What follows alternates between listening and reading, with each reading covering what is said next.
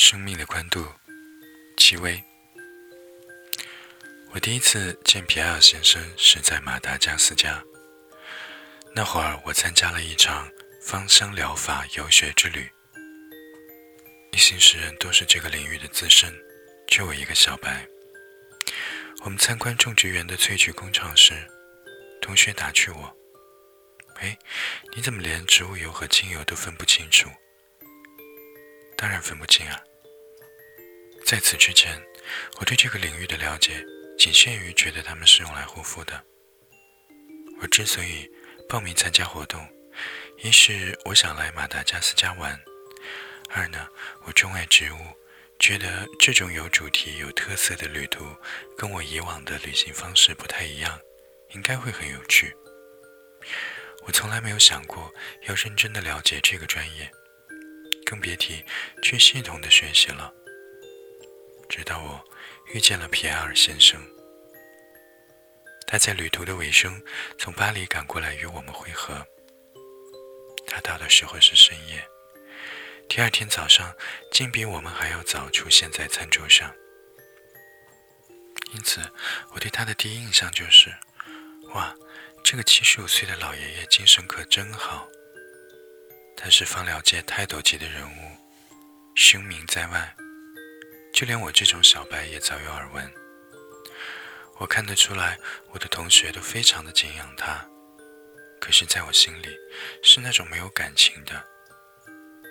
我对他真正的兴趣是在一天以后，我们到了安西拉贝，他带我们去参观他建立的一所儿童医院。马达加斯加是非常贫穷的非洲岛国。当一个国家的人们连生存都成问题的时候，医疗状况就更加的糟糕了。肺炎、疟疾、腹泻这种在发达国家很容易就解决的问题，在马达加斯加却轻易就会要了一个人的生命，尤其是孩子。有数据显示，马达加斯加有百分之三十五的孩子活不过五岁。皮埃尔先生建立的儿童医院被他命名为“芳疗无国界儿童医院”，地点设在一所公立小学的校园内。那是一层低矮的平房，从外面看起来非常的简陋和朴素，里面却整洁明亮。空间虽然不大，功能区却划分得泾渭分明。这间小小的医院对所有前来就诊的儿童以及他们的家长都实行免费义诊。而医生手中的药物皆来源于大自然，来自这片贫瘠的土地所生长的芳香植物。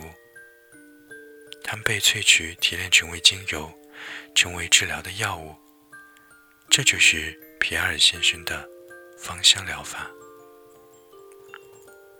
他花了四年时间，从一所小医院扩大到现在的四间诊所，分别分布在四所公立小学。照顾到三千名孩子，他们再也不会因为流感、皮肤感染、疟疾、炎症而丧命。皮埃尔先生给我看他手机里的照片，都是他的小病人。其中有一张照片让我印象非常深刻，一个小女孩脸上长了非常顽固、可怕的皮肤癣。经过一段时间的治疗之后，痊愈后的小女孩跟以前判若两人。非常漂亮。我想，等这个小女孩长大以后，一定会非常感激皮埃尔先生，因为一张洁净的脸庞，对于女生来说，真的非常非常重要。就是从那个时候开始吧，我对这位老爷爷肃然起敬，对他付出了一生心血的领域肃然起敬。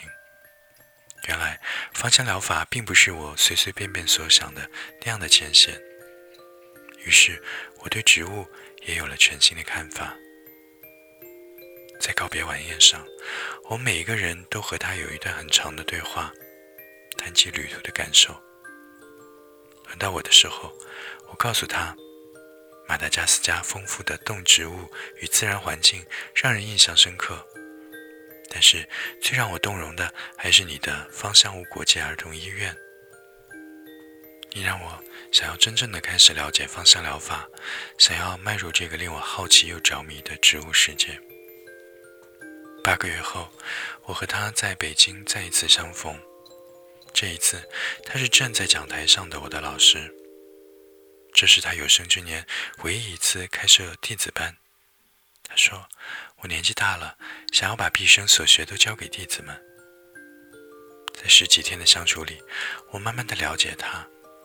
他不仅是一名出色的放疗师，在化学、植物学、药理学、病理学等方面也都涉猎颇深。他是一位非常严谨的老师，明明对那些知识点烂熟于心，可当他讲着讲着觉得不太明确的时候，就会停下来去翻阅资料，哪怕再小的一个细节，他都会认真和踏实进行确认。他说。科学理智的芳疗就当如此。当你面对个案时，你需要为他的生命负责。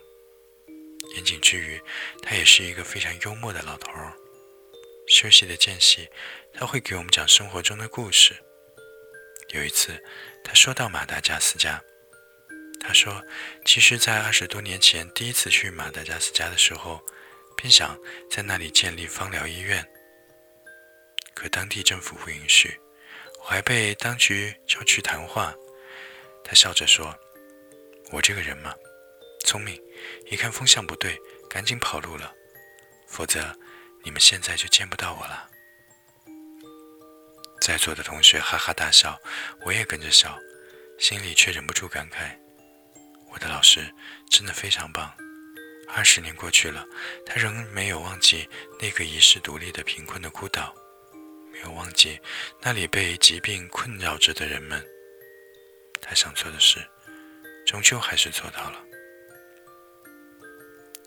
我对好朋友说：“我有了一个新的目标，也许很遥远，对目前的我来说，甚至有点不切实际。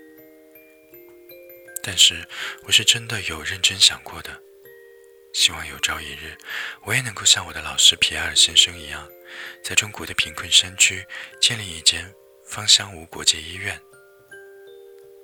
帮助那些看不起病的病人们。哪怕我不能建立起来，我也希望能够参与其中。